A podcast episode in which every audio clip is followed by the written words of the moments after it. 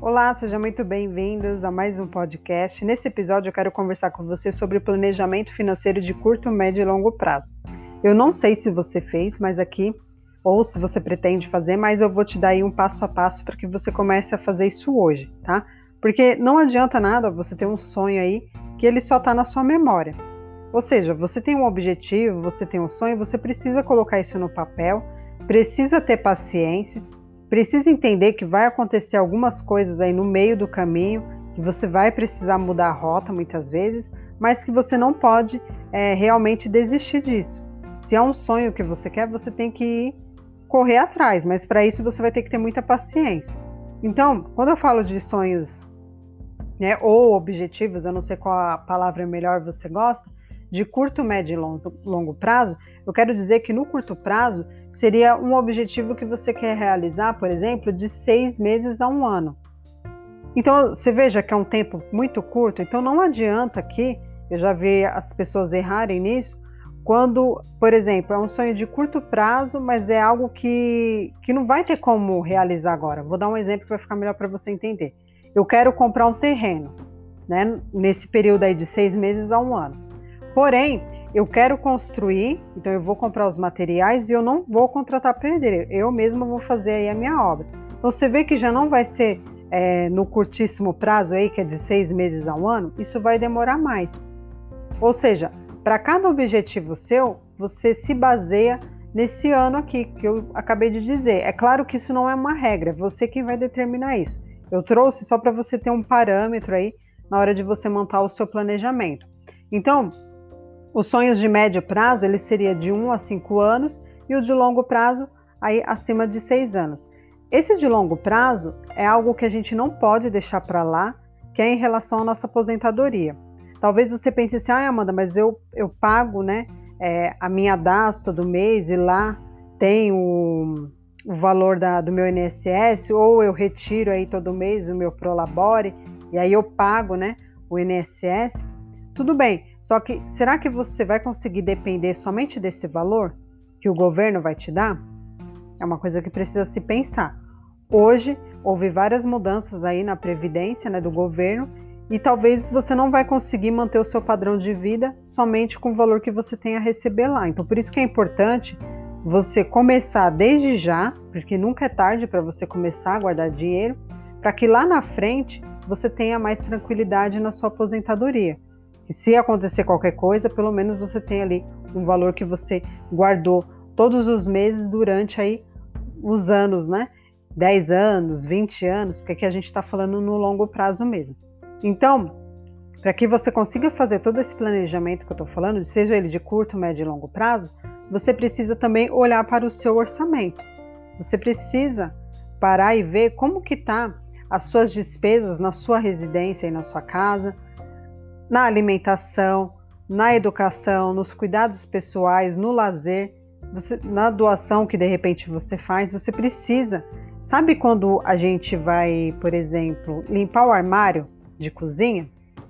Então a gente precisa retirar tudo lá, ver o que está funcionando, o que não está, o que a gente não está usando mais, né? Então a gente precisa realmente fazer essa limpeza. E é assim que você vai fazer com o seu planejamento financeiro. Você precisa olhar e você pode fazer isso também por blocos. Então, por exemplo, olha, eu vou parar para olhar, olhar agora é, os custos que a gente está tendo em casa. Então, por exemplo, eu vou olhar se eu estou pagando uma internet que eu não uso, se eu estou pagando um telefone que eu uso o celular, mas eu tenho o telefone fixo, se eu estou pagando é, ao mesmo tempo, por exemplo, a Amazon e a Netflix, sendo que eu prefiro mais a Netflix.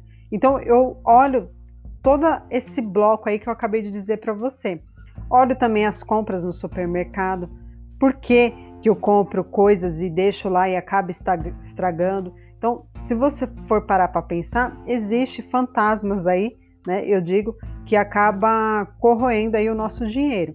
Então você precisa ver aonde que está aberta a torneira aí, está fazendo você gastar mais.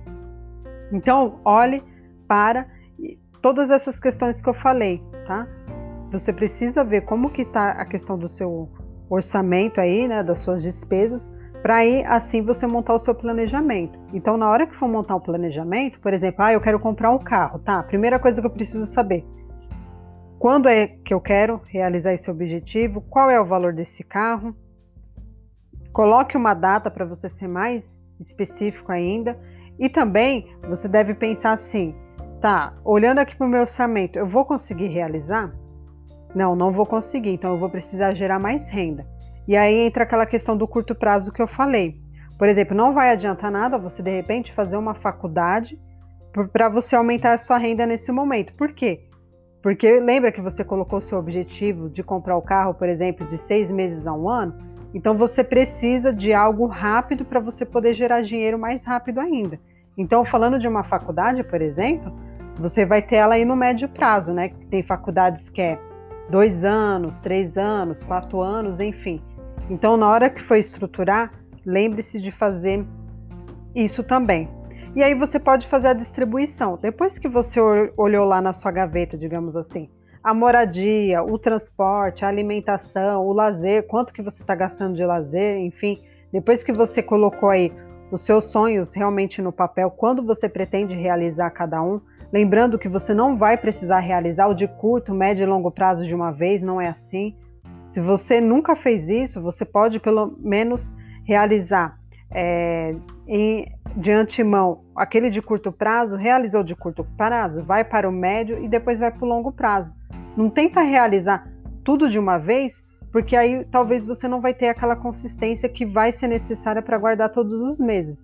Então realiza o primeiro sonho, depois vai para o segundo, depois vai para o terceiro. Isso também vai depender da sua prioridade. Às vezes a sua prioridade hoje é a aposentadoria. Então você pode já começar com esse sonho, né? Olha, todo mês eu vou guardar pensando no longo prazo.